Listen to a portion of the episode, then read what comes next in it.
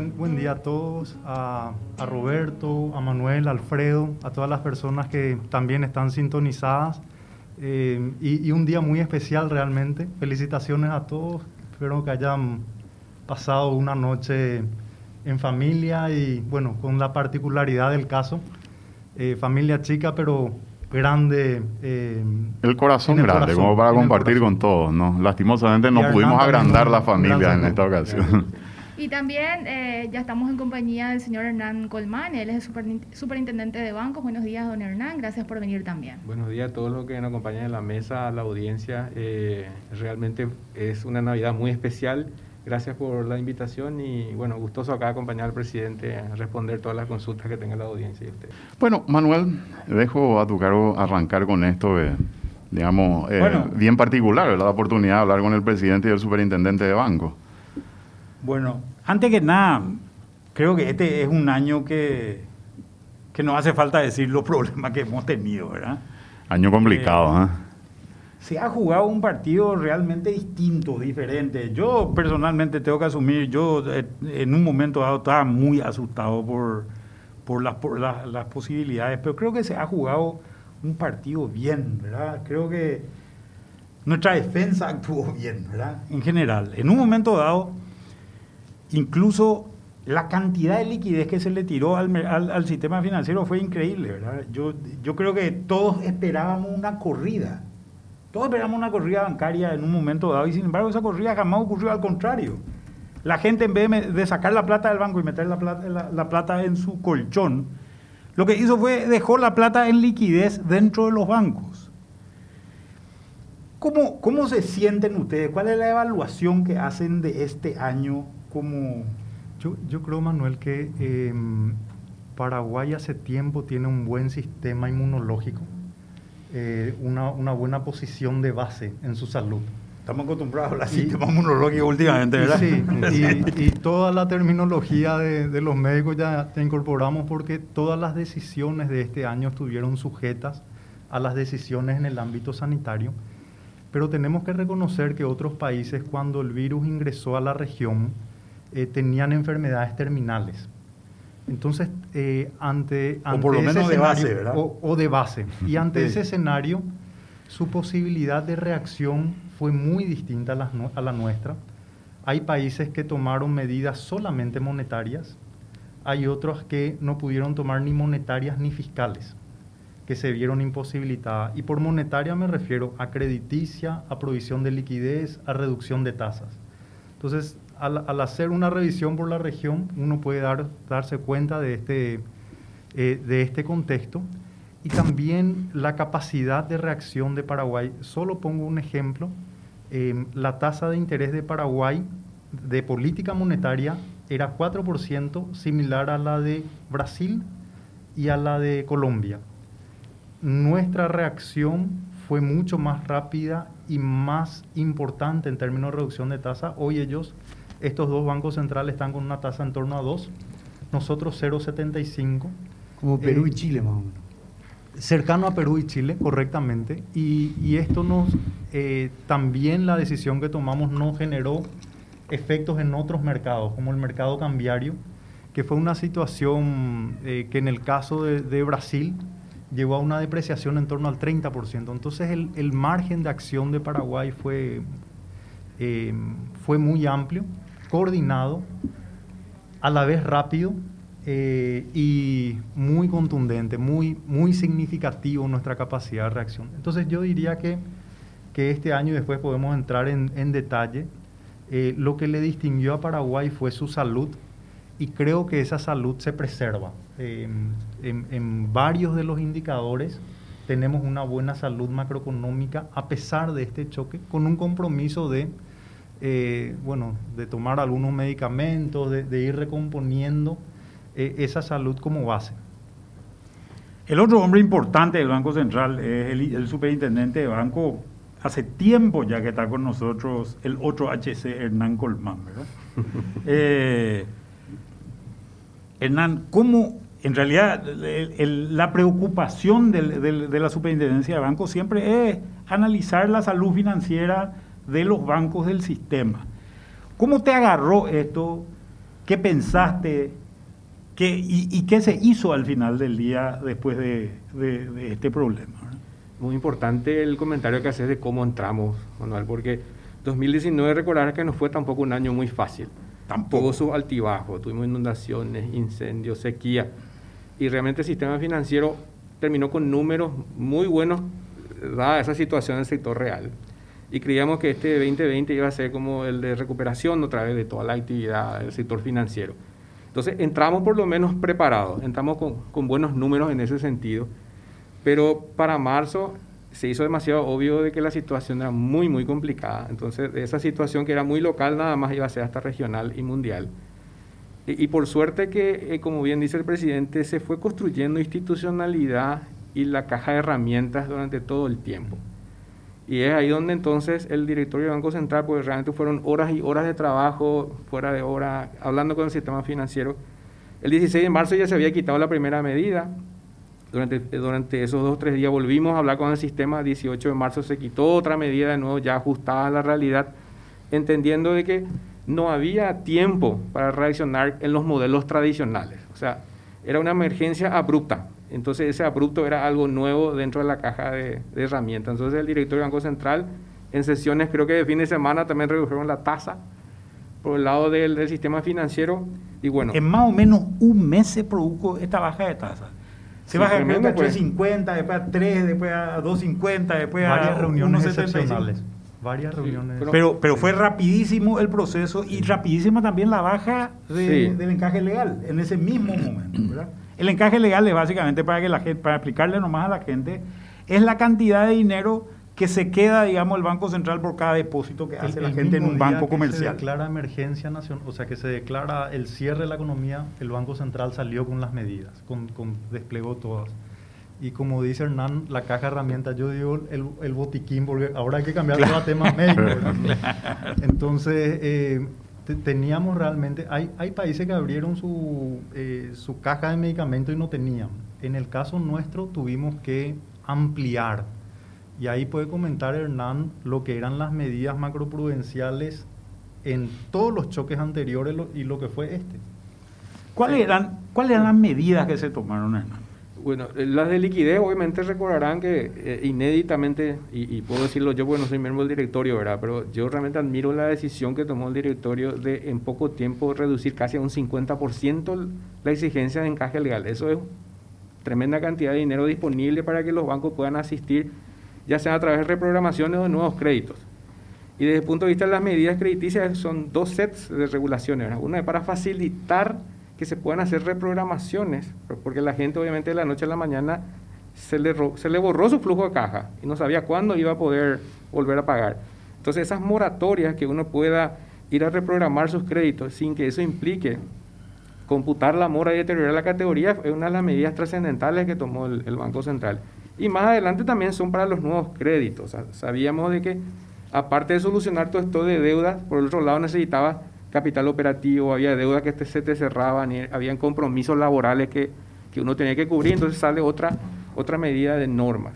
Como bien menciona también el presidente, aparte de las ventanillas usuales de liquidez que tenemos de 30 y 60 días, el Banco Central emitió una norma de operaciones de reporto con cartera, que es la primera vez en la historia del Banco Central que emite esa norma, y eso permitía... A ver, convengamos, eh, vamos a explicarnos más para que, para que la gente vaya entendiendo. Una operación de reporto sin cartera es básicamente, a mí me debe plata Prince y me debe plata, yo soy de un banco y me debe plata eh, Alfredo, yo agarro los pagaré, ellos le entrego al Banco Central y a cambio eso el Banco Central me da dinero, ¿verdad? Así eh, mismo. Y eso se queda en garantía. Es como, como muchas veces es como vender el pagaré, por llamarlo de alguna manera. Eh, de, descuento de pagaré. Un descuento de pagaré, exactamente. Se abrió una, una ventana adicional. Yo, a mí me gustaría hacer una consulta con respecto a eso. Mucho se dijo que esa liberación de encaje y ese darle fondos a los bancos en realidad no fue a parar finalmente a los a la gente que necesitaba, a los clientes, a nuevos clientes de los bancos, y que se convirtió en un gran negocio eh, con instrumentos eh, monetarios para finalmente no darle a la gente y hacer negocio con el Banco Central de Paraguay. ¿Qué tanto hay de cierto en esto? No sé si manejan cifras con respecto a eso. Hay un dato que, que es muy elocuente, ¿verdad? eh, la tasa de IRM antes que comience esto estaba en aproximadamente 5 promedio. Hoy está en 0,75. La pregunta es si para vos va a ser negocio comprar un título que te pagan promedio 0,75 y, y, la respuesta es, es muy evidente, ¿verdad? Pero el desencaje para qué sirvió? Sirvió para que los bancos puedan gestionar su liquidez. Em, la reprogramación lo que, lo que implicó fue que los, eh, los bancos, al llevar la cuota de todas las personas y las empresas hacia adelante, se quedaron sin ese flujo.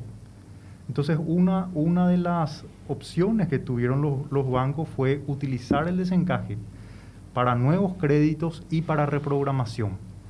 Eh, eso le, les dio primero trajo mucha certidumbre y mejoró también su flujo de caja y permitió que se puedan conceder nuevos créditos. Del total de desencaje, si también eh, desde el otro punto de vista, del total de desencaje, los bancos usaron un 40% aproximadamente a lo largo de este tiempo.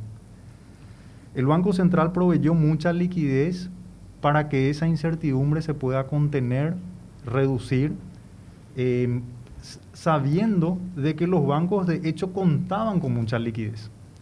Entonces, eh, el hecho de que los bancos, que sería un tercer punto, ya disponían de suficiente liquidez, era otro indicador de que eh, el sistema tenía esos, esos parámetros de solidez. Pero el banco proveyó adicional más liquidez a través del desencaje, a través del repo de, con IRM, con los instrumentos de regulación monetaria, que tampoco se utilizaron y a través de esta ventanilla de repo de cartera, eh, que como bien dijo Hernán, es un instrumento nuevo, pero dado el alto nivel de liquidez, los bancos tampoco utilizaron. Entonces, el hecho de proveer esa liquidez eh, y de estar presente fue lo que permitió contener esa, esa incertidumbre. De, eh, el Banco Central en, forma general, tanto para el sector privado como para el sector público, puso a disposición 11% del PIB en términos de provisión de liquidez. De ese total se utilizó aproximadamente 5%, o sea, fue sideral. Estamos hablando de 4.500 millones de dólares. Eh, de 11%, sí. Claro. Y, y 2 billones fue lo que realmente se utilizó. Y si uno suma de la crisis del 2012, de la sequía del 2015, del 2019, cuando el Banco Central también proveyó liquidez y sumas todo eso, no alcanza toda la provisión de liquidez que potencialmente existió y que realmente se utilizó. Y lo mismo en términos de las medidas macroprudenciales, no sé, ahí Hernán puede comentar cómo fueron en las crisis anteriores y los, lo, amplio que fue esta, ¿verdad? Para, para que se pueda comprender no, no fue que sacamos de la caja de herramienta como, como mencionamos y que utilizamos la misma. No sé, Nancy podría... No, no, presidente. Creo que el cambio principal de este, en esta ocasión fue que eh, siempre sacábamos para el sector ganadero Astosa o para el sector agrícola o de repente agrícola y ganadero. Y parte de su cadena. Pero Porque todas las crisis venían básicamente por sequía, eh, ¿verdad? Exactamente. Sí. En esta oportunidad fue para todos los sectores, todo tipo de personas físicas, jurídicas, de, de, cualquier tamaño. O sea, realmente la medida fue en ese sentido tremendamente comprensiva. Una cosa que hay que aclarar, Hernán, esta no fue solamente la crisis del coronavirus. Esta fue la crisis, también hubo una sequía, también hubo una bajante de río, ¿verdad? Y además esta crisis del coronavirus afectó el comercio internacional también, ¿verdad? Aparte de afectar a los restaurantes, etcétera, etcétera, ¿verdad? Creo, que, creo que en ese sentido vale la pena hablar de que es una eh, cuestión eh, general. es muy buen punto de eso porque hasta el 2019 incluso seguimos teniendo las medidas transitorias que correspondían a los shocks de ese año. Entonces este 2020 teníamos todos estos agentes económicos, digamos, que estaban sin ningún inconveniente. Y estas medidas tampoco dijo, realmente tenés que demostrar de que tenés problemas de COVID. Lo único que le pidió es que haya estado al día del 29 de febrero, un mes y algo antes de la crisis.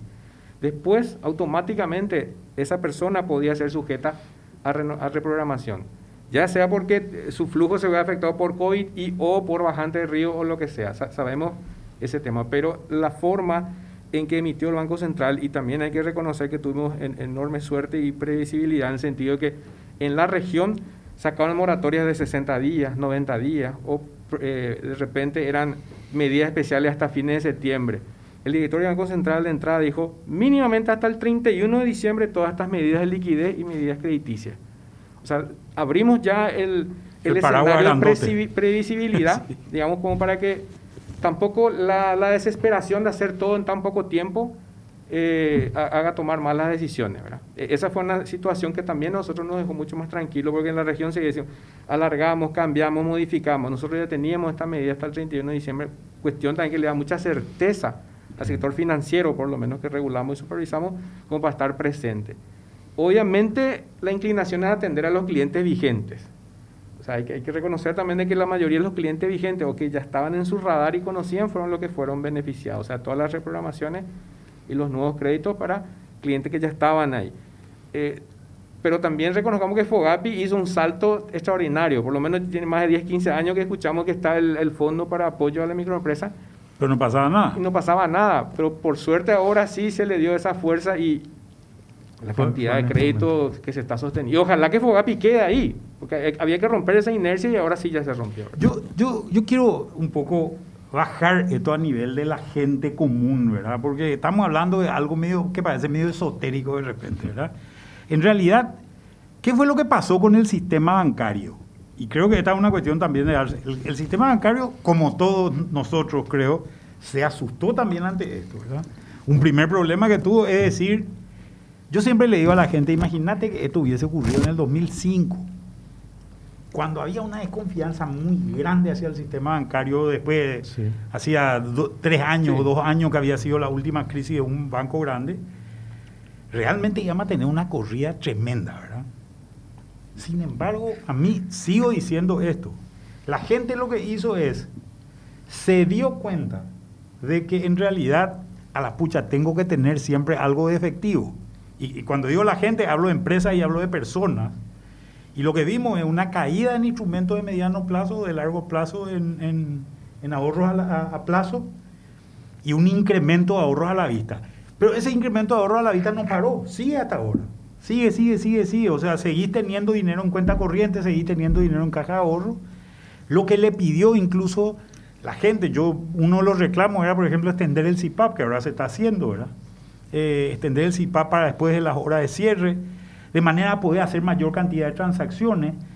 Este, esta valoración del, de la liquidez, digamos, que, tuvo, que tuvieron los agentes económicos se hizo dentro del sistema bancario. Y esto me parece que es un logro, a mí me parece que es una cuestión impresionante. Como te digo, al principio los bancos se asustan, sube la tasa de interés, porque en abril, mayo, para las refinanciaciones, los bancos estaban asustados, te revisaban hasta el calzoncillo, ¿verdad?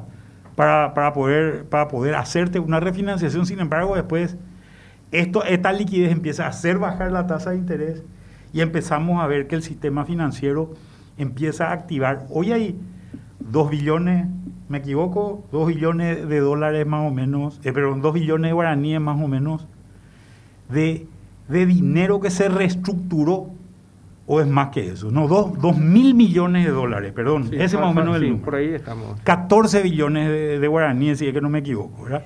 14 billones de guaraníes es el dinero más o menos de créditos reestructurados bajo el sistema COVID. 17 era al cierre de octubre. 17, 17 billones, Más 15 que era el típico, las 3R normales. O sea, se duplicó las 3R. Le pidieron los se más que, duplicó. Se más que duplicó. Las 3R son el sistema normal de reestructuración, refinanciación y renovación de créditos que tiene el sistema. Y este extraordinario, que sigue vigente ahora, ahora extendieron la vigencia hasta el 30 de junio. Hasta el 30 de junio. ¿verdad? De, de, de esa situación que sigue vigente hasta el 30 de junio, generó toda esta, esta situación. Esto obviamente hizo que muchísimas empresas digan, porque ¿qué es lo que te pasa vos cuando sos una empresa? De repente vos decís, yo soy una tienda, una boutique, por, decir, por dar un caso, y de repente nadie me viene a comprar. Eso fue lo que le pasó a la gente, ¿verdad? Nadie me viene a comprar. Yo tenía dinero con, la que había, con el que había comprado la mercadería, digo un número, 100 millones de guaraníes 120 millones de guaraníes, ¿verdad? Era lo que tenía ese dinero que le debía a un banco que me estaba cobrando una serie de cuotas y me di cuenta que no le podía pagar. ¿Cómo impactan estas medidas y cómo ustedes creen que, porque también había una, una, cosa, José, que era importante. El primer informe del Banco Central dice vamos a caer tres y medio en la economía. El último informe ya estamos en uno, ¿verdad? Entonces, ¿cómo estas medidas generaron esta reducción de 2,5% en la caída? ¿Cómo afectó a la gente común? ¿Y qué es lo que esperamos para el año que viene? Primero quiero eh, quiero significar que, eh, que, existió un proceso de construcción de confianza que fue dual, doble, eh, al sistema bancario y al guaraní. Entonces, si uno ve, por ejemplo, la evolución de los depósitos o la evolución de los créditos, se da principalmente en moneda nacional. Y mientras los, los depósitos crecen en torno a 18% en moneda nacional, en moneda extranjera crecen en torno al, 8%, los créditos en moneda nacional en 15%, eh, en moneda extranjera sigue cayendo, pero ya esa reversión se está, eh, se está normalizando. Yendo, yendo a, la, a la consulta, eh, yo creo que en el caso de Paraguay fueron eh, el Banco Central tiene tres baterías de acciones que podríamos resumir. Liquidez, medidas macroprudenciales de refinanciación y reducción de tasas. Si uno ve, por ejemplo, la tasa de interés del sistema bancario en moneda nacional, en promedio ya está en torno a 10%. Está en los niveles mínimos. El canal de crédito fue muy importante para este proceso. El FOGAPI también. FOGAPI ya está cercano a 500 millones de dólares eh, con asistiendo a 20 mil, creo que era 20 mil garantías concedidas, algo así. El eh, FOGAPI, pero quiero, quiero nomás volver a decir esto, el FOGAPI es el Fondo de Garantía del Paraguay, es el que te dice, si vos te vas a, si a vos te prestan 100 eh, millones de guaraníes, te presta un banco, el, el, FOGAPI garantiza un porcentaje de eso. Claro. Entonces quiero significar la importancia de las medidas del Banco Central, la relevancia también de la coordinación con la política fiscal, porque nuestra economía tenía dos, dos motores. Y ese tercer motor, que es construcción, que al comienzo tenía un crecimiento bastante moderado, hoy está para fin de año cercano al 10%. Los dos motores son agricultura, ganadería. agricultura, ganadería y... Son cadenas en realidad. Y, toda la cadena porque ese sector industrial derivado tanto de agricultura, ganadería, sector primario y construcción, segundo sector manufacturero, sector secundario, la cadena de, de estos sectores en el sector secundario y en el sector servicio también experimentó una reversión en esa caída tan fuerte. Y el otro punto dentro de la, del set de medidas de Paraguay son las medidas sanitarias. Entonces, yo creo que todas estas medidas fueron monetarias, fiscal, sanitarias, muy rápidas, muy fuertes, y la medida sanitaria permitió que la economía se pueda abrir. Y creo que se está manteniendo eh, con, con, sus, con sus peculiaridades, pero si uno ve las proyecciones del banco en lo que era servicio, esas caídas que teníamos en algunos sectores se fueron reduciendo. Eh, y eso fue fruto también de las medidas, primero sanitarias, que fueron muy violentas en el sentido de que tuvieron un efecto principalmente en servicios, en manufactura también, pero en la medida en que la economía se fue abriendo, esa caída se fue revirtiendo en, en varios rubros de servicios. Hay otros dentro de servicios como comunicaciones, finanzas, eh, que experimentaron un, comportamiento, vamos a decir, positivo, pero toda esa fuerte caída, hoy su caída es menor, su pronóstico es menor y para el siguiente año ya con mejores números. Entonces, eh, a mi modo de ver, y haciendo un paralelismo con otros países, Paraguay tuvo estos, estas tres medidas. Em, otros países no pudieron sacar el remo, no tenían los remos para sacar cuando el mástil, la vela, eh, quebró. Entonces fueron arrastrados por, esta gran corriente y ese no fue el caso de Paraguay. Entonces nosotros cuando prevíamos 3,5%, los organismos internacionales veían 5%. También hay una gran había una gran incertidumbre en lo que pudiese pasar en la economía, nadie tenía ciencia cierta, eh, pero después al palpar los datos vimos que la caída de abril, que fue en torno a 13%, en mayo ya fue 6,7%, junio, julio, pequeños números positivos, pero lo que se vio una rápida recuperación y en lo que quedó el año con números negativos, pero ya convergiendo a un 1%. Hoy nuestra economía se encuentra a un 97 o 98% de lo que fue enero y febrero. O sea, hay una, hay una reversión, esa reversión fue continua y creo que se debió a estas medidas que se tomaron, pero principalmente a que ese mástil como que se está recomponiendo, porque finalmente lo, que realmente hace que una economía sea dinámica no son sus exclusivamente sus políticas contracíclicas, sino también la capacidad de paliar y de recuperación del sector privado, que es lo que hoy se está viendo en, no en forma sincronizada, pero hay elementos que, nos llevan a ver eso. ¿Cuáles son los sectores que siguen golpeados? Y dentro de los sectores, eh, bueno, eh, para mí el que hay que ponerle quizás en un paréntesis es agua y eh, electricidad, energía y agua las binacionales hace dos años que experimentan crecimiento negativo. Nunca antes en la historia tuvimos crecimientos negativos en dos periodos. O sea, ahí hay que hacer un estudio, ver realmente cuál es la, situación. Es probable que estemos, eh, probable digo porque no sabemos, en, una crisis diferente eh, de potencial de generación, de generación de agua Em, que es un tema a analizar. Esto es altura de los ríos, básicamente. Altura de los ríos. Sobre todo el Paraná. Del Paraná, que, que, depende, pero, pero son dos años consecutivos negativos. El sector de las hidroeléctricas representa 9% del PIB. Eh, bueno, pero hay, todo un mundo de, nueva, de, potencial que tiene Paraguay también que, tenemos que capitalizar. Y dentro de lo que, dentro de lo que es servicios, eh, eh, ahí están en el, grupo otros servicios, todas estas cadenas, restaurantes, hoteles, fueron los, los de mayor caída. Y, y bueno, y la, la, zona fronteriza, que también se puede ver una, una caída de, de las exportaciones en 50%. Eso es 50% en el año. en el año. 50%. Eh, aproximadamente 3.500 millones es la reexportación. Eh, hoy las reexportaciones estarían en 1.600, o sea, por debajo de ese 50%, 1.700 me parece que es el último dato, eh, muy por de, cercano a ese 50%.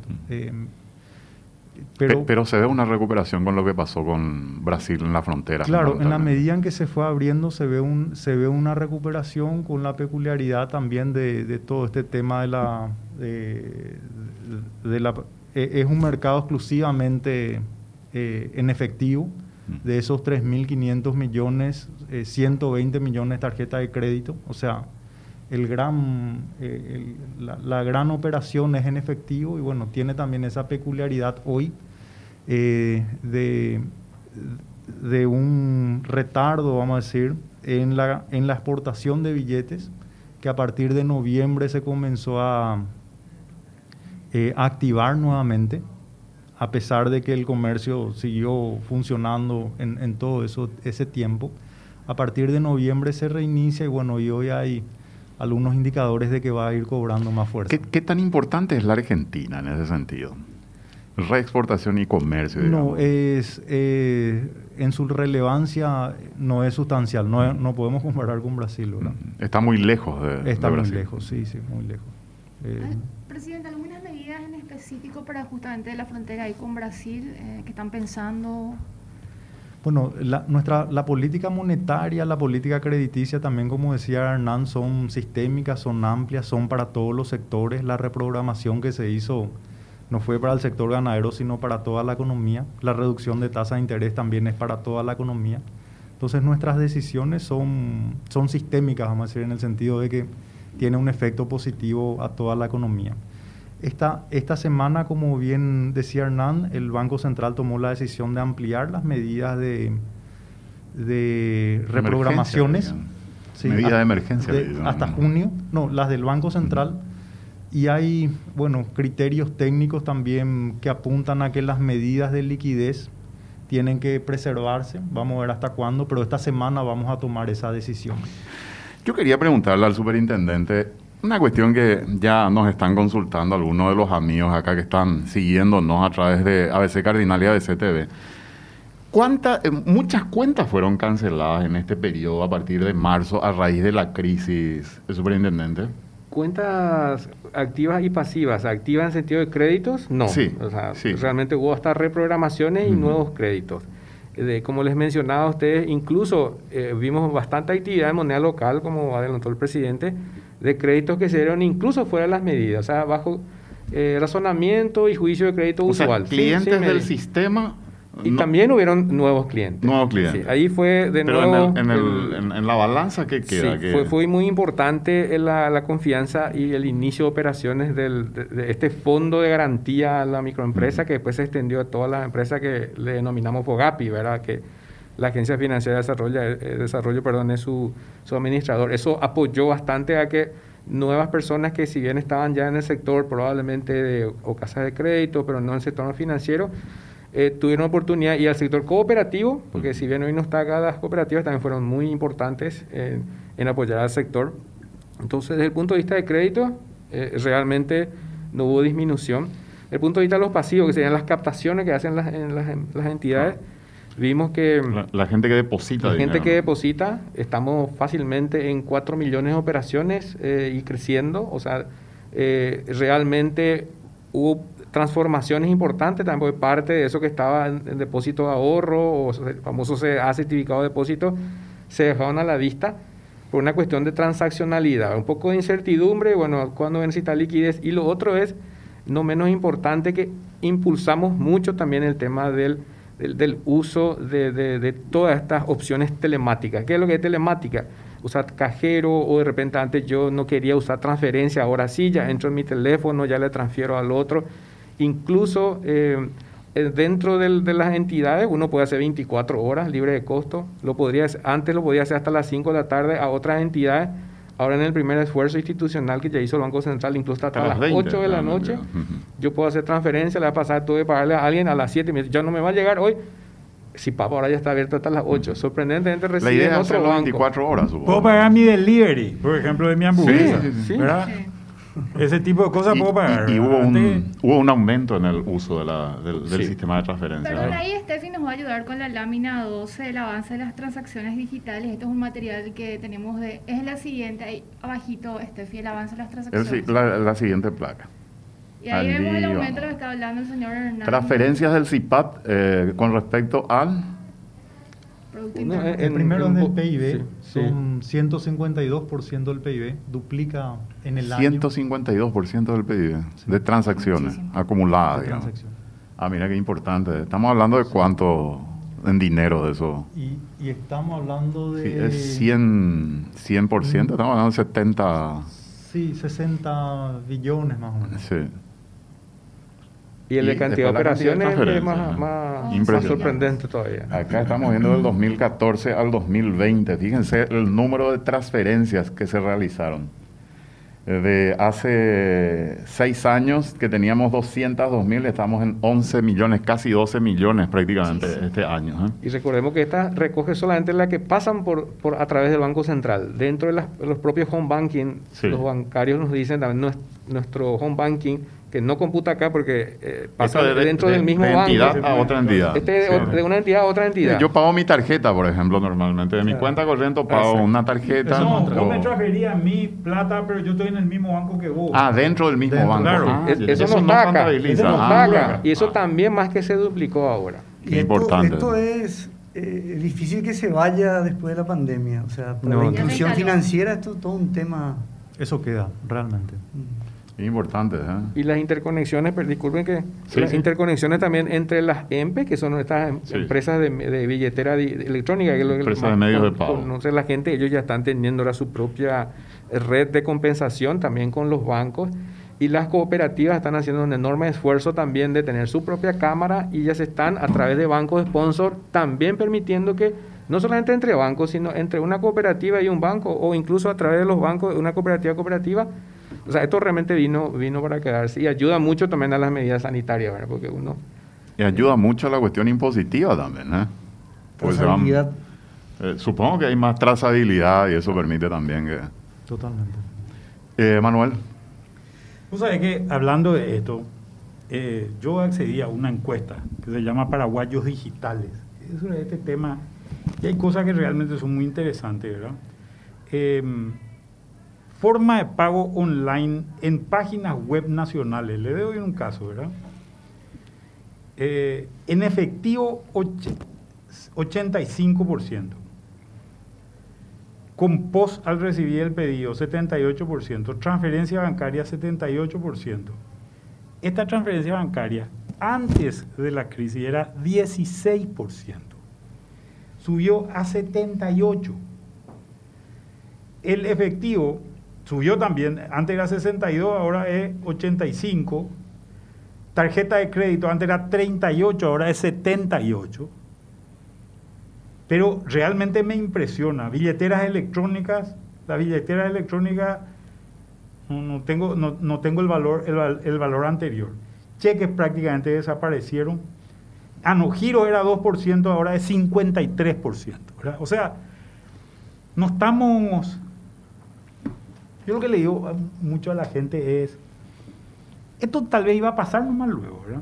Porque hay una población que nació con el celular en la mano, nuestros hijos nacieron ya con el celular en la mano y tienen una forma de ver el mundo, yo creo, absolutamente distinta a lo que teníamos hoy. Yo tuve un montón de reuniones contigo, por ejemplo, Hernán, pero es la primera vez que te veo en persona, creo, en un año más o menos, ¿verdad? Porque nos reunimos por Zoom un montón de veces, ¿verdad? Creo que contigo también, eh, contigo no vimos alguna, algunas veces más, eh, José, pero, pero esta es una situación que nosotros los viejos aprendimos, ¿verdad? Nosotros los, los, de cierta edad ya, ¿verdad? Ni qué decir nuestro hijo. Esto iba a pasar nomás luego. Sin embargo, hay un 25%, según esta misma encuesta, un 25% de paraguayos que empezó a hacer transacciones electrónicas este año. Si esto lo, llevamos a la población en general, estamos hablando de más o menos, ¿cuánta, cuánta gente? Estamos hablando de alrededor de, de 2 millones de personas más o menos, ¿verdad? O casi 2 millones, 1.800.000 personas, una cosa así, ¿verdad? Un número realmente muy grande. ¿Cómo ven ustedes el mundo en este, o cómo ven el país en este nuevo Paraguay electrónico, por llamarlo de alguna manera, que yo creo que llegó para quedarse, ¿verdad? Acá hay, yo hablaba la otra vez, hay transformaciones profundas en algunos, en algunos segmentos. Por ejemplo, en el mercado de real estate, en el mercado inmobiliario, hay una transformación profunda porque muchas empresas están diciendo, ¿para qué quiero una oficina tan grande? Si en realidad me puedo reunir por Zoom. ¿Verdad? Mucha gente dice, ¿para qué me quiero ir al restaurante si en realidad puedo pedir por delivery? Entonces eso hace que el restaurante tenga que tener una logística más grande, pero un espacio comercial menor. ¿Cómo esto ven, Hernán, que afecta al sistema bancario de aquí hacia adelante. Yo lo que creo es que no solamente el sector financiero, sino el sector no real también, ese que vende empanadas, eh, también tiene que redescubrir unos nuevos modelos de negocio. Cierto es, nosotros mismos no conocíamos Zoom hasta el 16 y 17 de marzo, no sabíamos lo que era. Ahora hacemos Zoom, Google Meet, hacemos Teams, cualquier herramienta yo tengo toda instalada ahí, ¿verdad?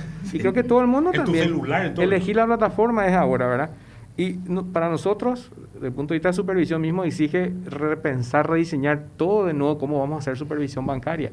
Y los bancos lo que encontramos es que los primeros meses, donde todavía se les culpaba a ellos que estaban muy silenciosos, muy poco activos, es porque realmente tenían que reestructurar sus modelos y procesos internos para poder atender. Ahí recién, después de la Semana Santa, fines de mayo, junio, comenzaron ellos a estar mucho más activos. Y, le pasó un poco más el susto también. le pasó también el susto y, realmente diseñaron sus productos para, para esta situación. ¿verdad? Y, y, acá entonces viene la posibilidad de gente que uno creía que era competencia, los famosos fintech y esas cosas. Son esas empresas que vienen con tecnología que en realidad no le quiere comer el negocio bancario, sino le quiere apoyarle a, hacer un mayor abanico de productos financieros bajo plataformas. Creo que ahora eso, eso va, va a ser lo que vamos a ver no solamente en nuestros hijos, sino en otras latitudes, la gente quiere abrir su cuenta de ahorro no en 10 minutos, quiere en 3 clics, en, 10 segundos quiere. Y se van a enojar a lo mejor mis amigos del, sector bancario, porque ellos estaban muy tranquilos en su modelo tradicional, donde venía a entrar a mi sucursal, está súper limpia, brilla todo, venía a entrar acá a hablar conmigo. Ahora él tiene que irse a Facebook, tiene que irse a Twitter, él tiene que hacer el famoso ingreso digital. Y todo el culpable de todo era el Banco Central y se Se, seguro, seguro, eso sabemos. Eso sabemos. el Banco Central pero, por culpa de ese Pero, pero todo se puede hacer automático, doctor. A mí me es más difícil completar un formulario electrónico que ya enlazar toda la base de datos que tenemos con todos los registros y cuando dice tu número de cédula, ta, ta, ah, bueno, sí, yo veo que un asistente a la policía ya me dio, tener registrado uno o dos autos ya me dio el registro. O sea, ya estamos trabajando hacia ese modelo de Paraguay digital. Así ya funciona. Hoy Está la potencialidad, doctor, para trabajar así. Hoy yo meto tu número de cédula y yo sé qué marca de auto tenés. Y si estás enlazado con registro, sí. Pero, pero hay bancos que ya tienen esto. Eh, yo te he desarrollado privadamente mucho esto, esta información. Por lo ideal es eso, que ya no te moleste a vos. Que la C también ya me dé a mí, mi, como contribuyente, me dé la información ya tributaria. Porque qué peor que te pidan de que vos imprimas y lleves tu carpeta. Cuando hoy para renovar tu pasaporte ya, ya tienen ahí la información de la C si está o no al día. O sea, ese, ese cambio mental es muy duro. Para nosotros los supervisores somos, reconocemos, somos muy conservadores. Antes le pedíamos que tenga toda una carpeta. Tenés la carpeta de tu cliente con todos estos datos. Ahora la pregunta es, ¿puedes mostrarme en la pantalla que tenés digitalizado todo eso? O sea, hay un cambio importante que tenemos que ir de la mano, supervisor supervisado también. Y el público también tiene que decir, yo no tengo que tenerle más temor a, a, a dar mi información y estar digitalizado, pues la gente quiere todavía cree de que al estar informal tiene beneficio y lo único que se demostró ahora es que ser informal es lo más costoso. No te pudo ni siquiera apoyar con el Estado porque no estaba en ninguna red. Yo algo que escuché mucho ya en Paraguay, eh, en Paraguay es más fácil tener un crédito que abrir una caja de ahorro o una cuenta corriente. ¿Por qué eso?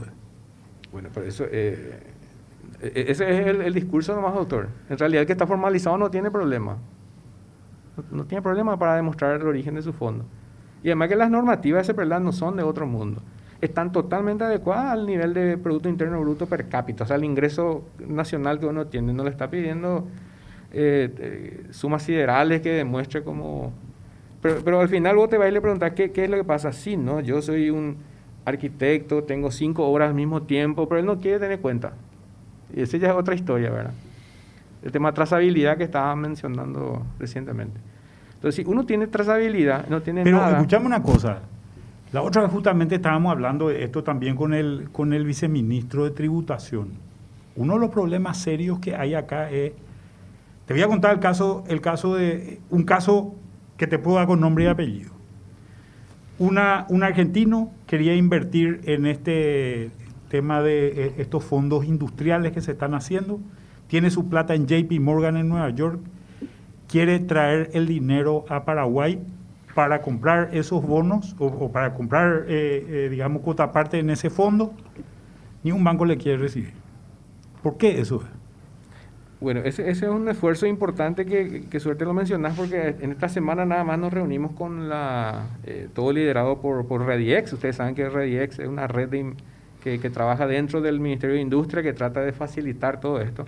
Y lo que encontramos es que eh, los, 17 bancos tenían totalmente diferentes, eh, su, listado famoso de qué cosas traerme era totalmente diferente. Ahora ya logramos de que a nivel de las asociaciones, los gremios, eh, tanto a Soban como, como Bafi, vamos a tener probablemente 8, más ocho documentos no le va a pedir, ¿verdad? Obviamente van a tener que ser apostillados, ¿verdad? pero por lo menos estamos estandarizando. El problema de una empresa internacional o fondos internacionales es que muchos de esos realmente no tienen residencia acá o, o, nunca vinieron acá. Y por lo menos una vez en la vida el banco le va a pedir, necesito que ese beneficiario final se acerque y yo sepa que es una persona física real. O sea, yo tengo ¿Su pasaporte va a servir para eso? El documento dice, doctor, no, no dice cuál tipo de documento.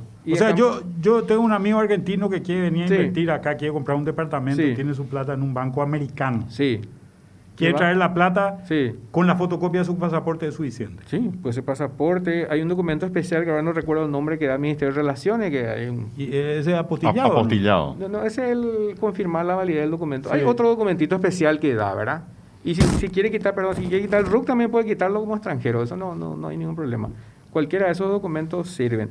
Ahora, esa comparación nomás que uno hace y dice, bueno, ¿cómo yo me voy a tal o cual país y, y dentro de Europa puedo abrir la cuenta? Lo que pasa es que estamos hablando de un sistema completamente diferente, o sea, el, entorno es diferente la trazabilidad del dinero es diferente. No es igual que en Paraguay. Pero en este caso, en este caso concreto, la plata estaba en JP Morgan, Nueva York. Los gringos son los que nos imponen este tema.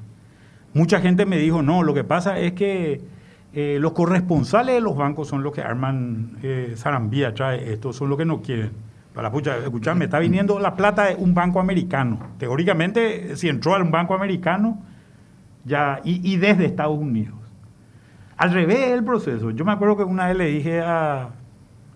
Se me perdió una vez mi pasaporte estando en Estados Unidos y quería, quería venir a Paraguay y le decía, déjeme salir. Si yo, usted lo que no quiere es que entre gente, yo quiero salir.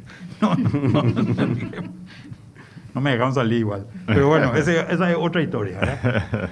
Pero Creo que este tipo de cosas son cosas demasiado importantes de... Nosotros somos un país hoy percibido como la estrellita primorosa, como dice la canción, ¿verdad? En, Sudamérica por lo menos. ¿Por qué ponerle trabas al dinero que entra? En este, en este caso muy, muy trazable, ¿verdad? ¿Cómo podemos resolver estos problemas? Y yo creo que darle más certeza, doctor, porque en realidad si uno mira, el país, eh, eh, eh, Paraguay es uno de los países más abiertos en temas de movimiento de capitales. Absolutamente desde el punto de vista de política monetaria ni, ni del Banco Central no hay ninguna restricción. Pero los bancos tienen miedo. Los bancos tienen temor. Regulatoriamente no hay ningún... No.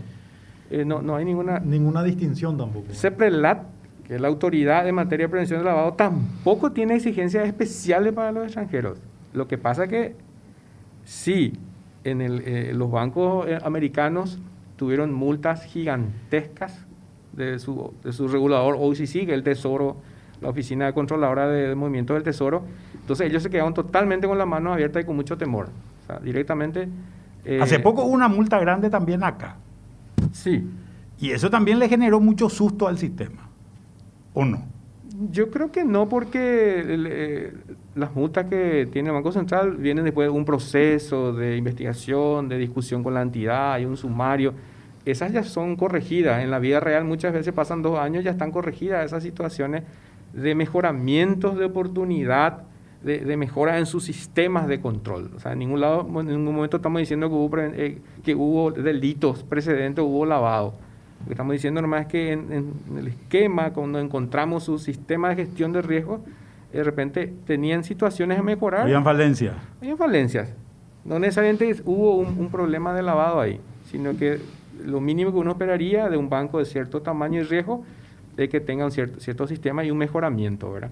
Eh, queremos dar respuestas también a nuestros oyentes que están enviando sus consultas sobre muy interesantes, hay cosas que plantean que son muy interesantes. Estamos hoy, reitero, con el presidente del Banco Central del Paraguay, José Cantero, y con el superintendente de bancos, Hernán Colmán. Prince. Buenos días. Los clientes necesitamos más seguridad también para hacer pagos. Por ejemplo, tenés un problema con determinada billetera, su soporte no contesta o tarda una semana y otra cosa. ¿El 4 o 5% de comisión en giros no es muy excesivo? Pregunta este oyente. Al superintendente. no, me, parece bien. Tomo nota de eso. No, no recibimos ningún reclamo sobre, sobre las EMPES, en especial las, billeteras así de bancos y financieras. Tomo, tomo nota para eso, para ver con ellos y lo otro del 4 y 5%, eso lo determina el mercado, ¿verdad? Eh, ¿Cuál es el costo de no tener la transacción? Es, es peor que no tener la posibilidad de hacer la transferencia. Ahora, necesitamos avanzar en interoperabilidad, banco, financiera, cooperativas, y ahí el mercado va a autorregularse como para tener tasas un poco más eh, eh, uniformes entre todos los actores.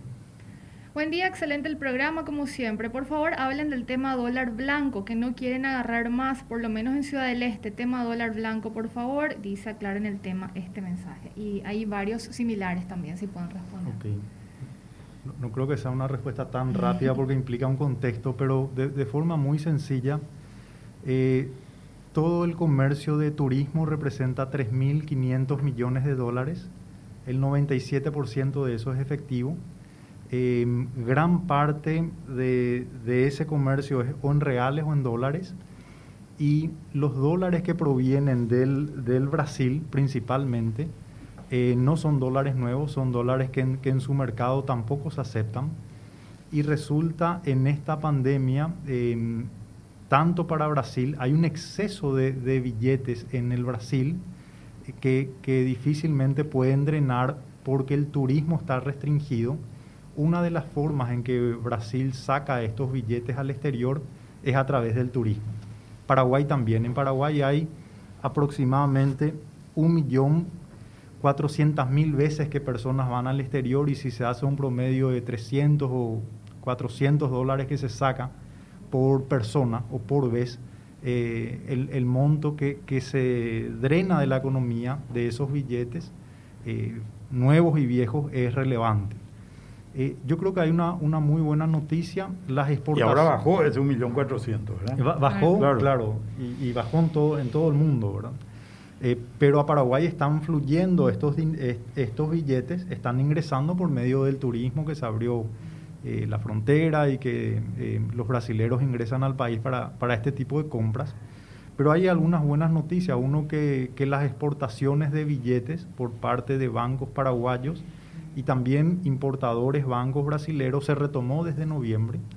También tenemos muy eh, noticias quizás o informaciones alentadoras de que hay instituciones bancarias paraguayas que recientemente, esta semana, abrieron comercio de exportación de billetes a la Argentina eh, y ahí el límite, el límite de prácticamente eh, con un límite demasiado elevado que en gran parte va... ¿Qué significa eso? ¿Se van a poder llevar dólares a la Argentina? Se van a poder llevar dólares a la Argentina a través de una operación bancaria. Eh, esta, esta institución argentina que, que importa dólares del mundo, el mes pasado importó aproximadamente 500 millones, es lo que nos comentaban. Entonces la oportunidad que existe ahí es importante. Los billetes que se exportan naturalmente son dólares nuevos, porque en Argentina tampoco se puede exportar dólares viejos.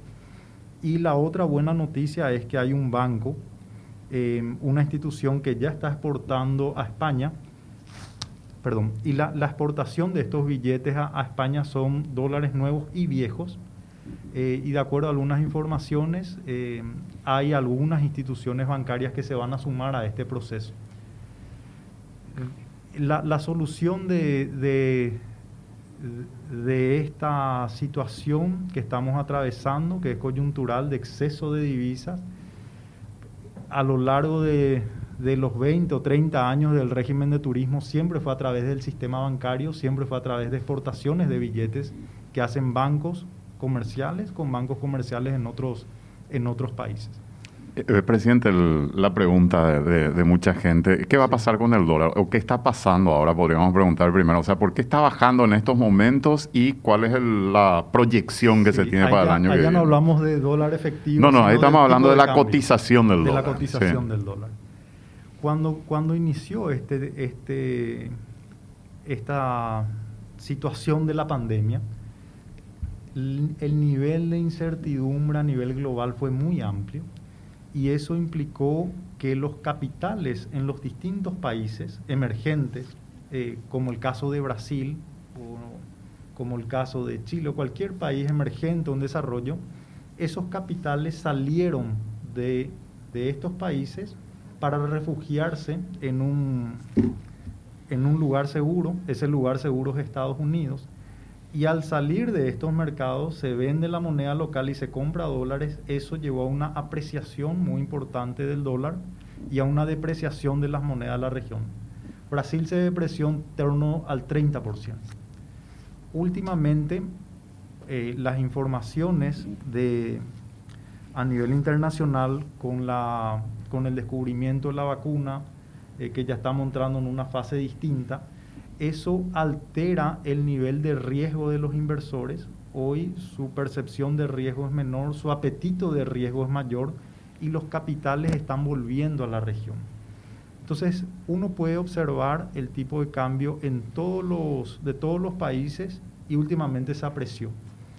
Ese proceso en los mercados locales, como en el caso de Paraguay, se acelera porque las decisiones de las empresas Em, que en un primer tramo fue posicionarse en dólares y ante esta nueva información, la, eh, la decisión que van tomando es posicionarse menos en dólares y más en guaraníes y eso también tiene una repercusión. Se están desprendiendo de sus dólares. Eh, en otras palabras, eh, las empresas que actúan en, en un comercio más mayorista.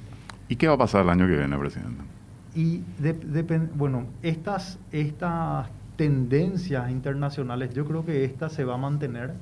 eh, ahora salió la nueva cepa del virus, eso también tiene una tendría una incidencia, pero aparentemente la información que existe es que... Hay más confianza entonces, en, el futuro, digamos, en que esto vaya a mejorar. se están, se están revitalizando los flujos financieros, los flujos comerciales que mueven estos dólares que en realidad han crecido mucho en, el, en los Estados Unidos sobre todo. Sí, en los paquetes fiscales quiero, quiero, solamente, son tres canales, tres cables, vamos a decir, así como este, que conectan los países con el mundo. Uno es el financiero, otro es el de, el de bienes y servicios, eso también tuvo en algún momento, paró eso. Y otro es el de personas, el de turismo. El de personas todavía no se reactivó. Entonces quizás el financiero ya está, el comercial de bienes y servicios está, el de personas aún no. Y al no estar habilitado el de personas también tiene una repercusión, comentaba anteriormente, tiene una repercusión en la capacidad de drenar esos dólares físicos eh, viejos y nuevos que existen en el mercado, que también eso hoy se está paliando con las exportaciones de, de estas entidades, los nuevos mercados que se están abriendo. Y de parte del Banco Central hay una ley que había eh, le había dado el mandato al Banco Central de que capte eh, en concepto de cuenta corriente o de encaje legal en dinero físico, en dólares físicos de los bancos. Ese proceso también ya está activo. El Banco Central está explorando la posibilidad de envío al exterior. No es un proceso rápido. Les comentaba este banco comercial paraguayo que hoy está exportando a Argentina. Le llevó cinco a seis meses. Un, solo banco, es, presidente. Claro, pero cuando se abre una ventana, hay, posibilidades. ¿Por qué el Banco Central no se encarga de esto? Preguntan mucha, muchos operadores. ¿Por, qué el banco, que es la entidad que puede este, de alguna manera negociar con, Estados Unidos? la respuesta es, sencilla, ¿verdad? Em, esto tiene una trayectoria de tres décadas aproximadamente. Siempre el sistema bancario eh, dio respuesta. Dio respuesta porque es un, es un negocio es una actividad comercial la de exportar billetes. Los bancos centrales de la región también estuvimos explorando, ninguno realiza exportación de billetes. Em, lo, hacen en, situaciones excepcionales, cuando en el país hay algún, algún problema en el sector bancario, los países importan, los bancos centrales importan dólares, billetes, para dar liquidez de ser necesario en, efectivo. El Banco Central, que es una institución que nació realmente desde 1943, pero como Banco Central en el 52, toda su historia no lo hizo. Pero a pesar de eso, el Banco Central, con el compromiso también de buscar herramientas para paliar esta situación, está en ese proceso. Hemos conversado, por ejemplo, con nuestro par en Estados Unidos, que es la Reserva Federal, y estamos en ese proceso. La respuesta de la Reserva Federal es que no es un proceso rápido, no es que por más que comenzamos esto hace tres o cuatro meses, se va a resolver de acá nueve o diez meses.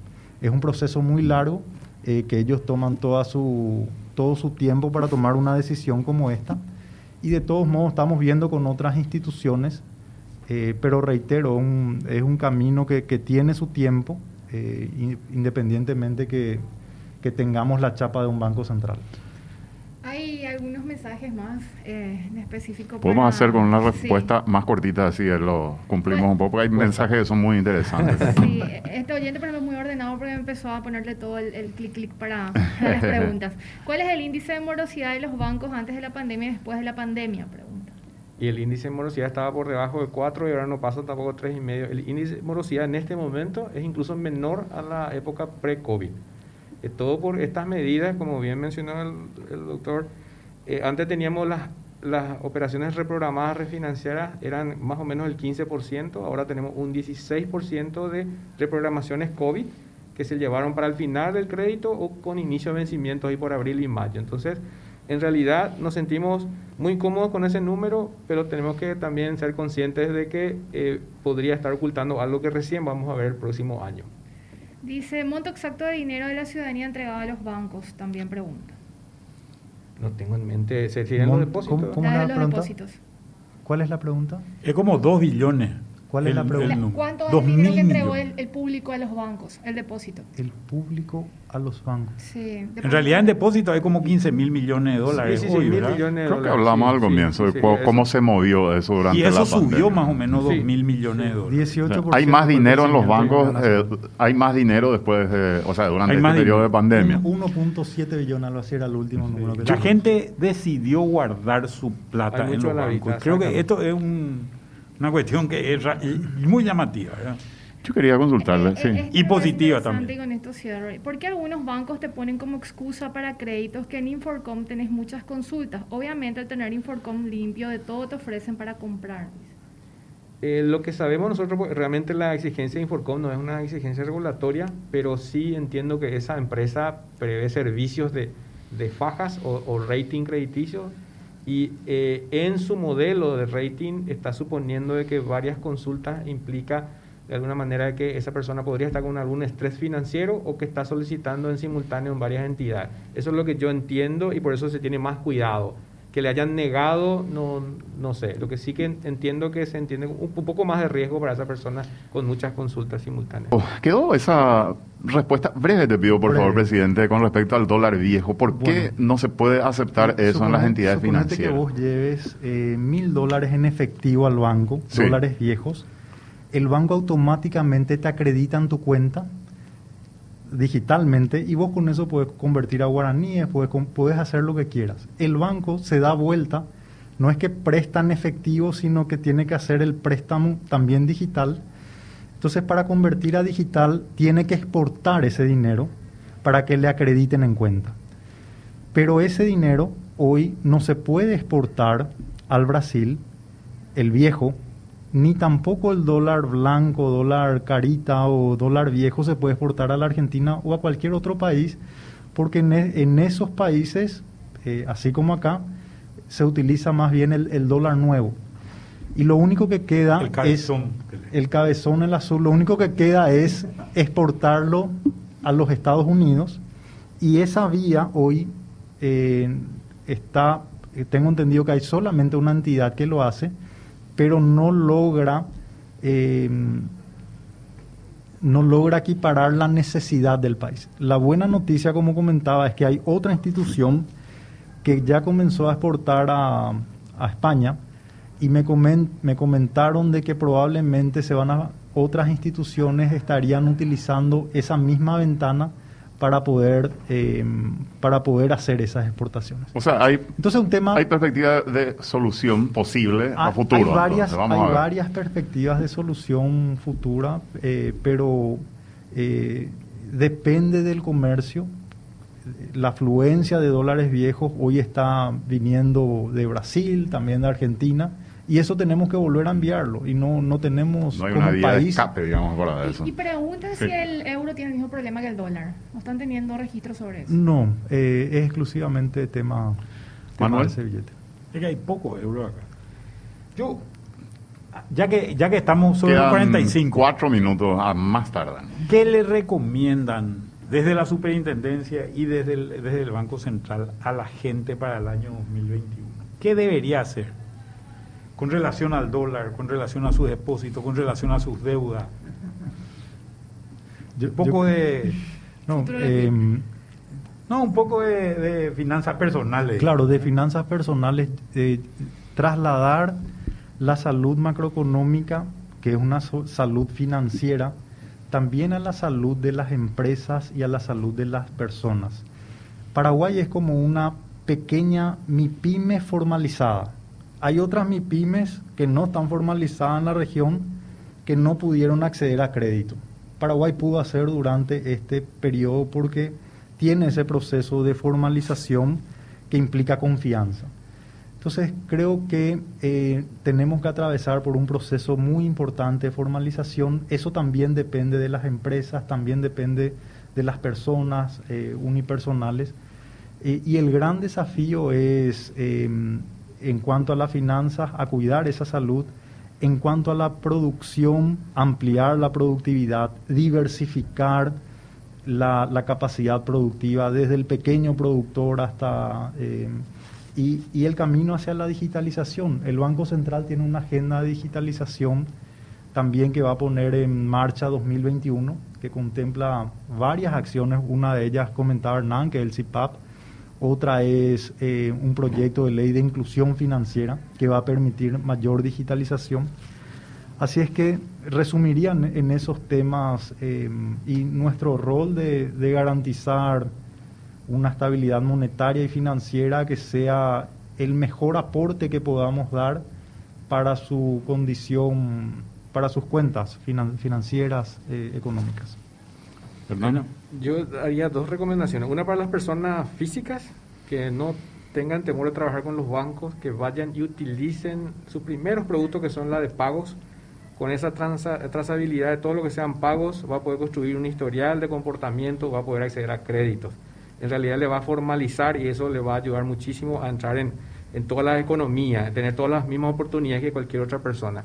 Y a las personas jurídicas les pido que nos ayuden a convertir sus acciones realmente a nominativas. Eh, en realidad es una buena práctica internacional, podamos conocer el beneficiario final, eso va a ayudar también a que podamos tener una mejor evaluación a nivel de, de, de Gafilat y en el mundo. Pues realmente la última evaluación de Paraguay ya pasó mucho tiempo, tener una nueva evaluación, estamos haciendo todo el esfuerzo para que sea positiva. Tener una evaluación nueva en realidad nos va a abrir nuevos mercados.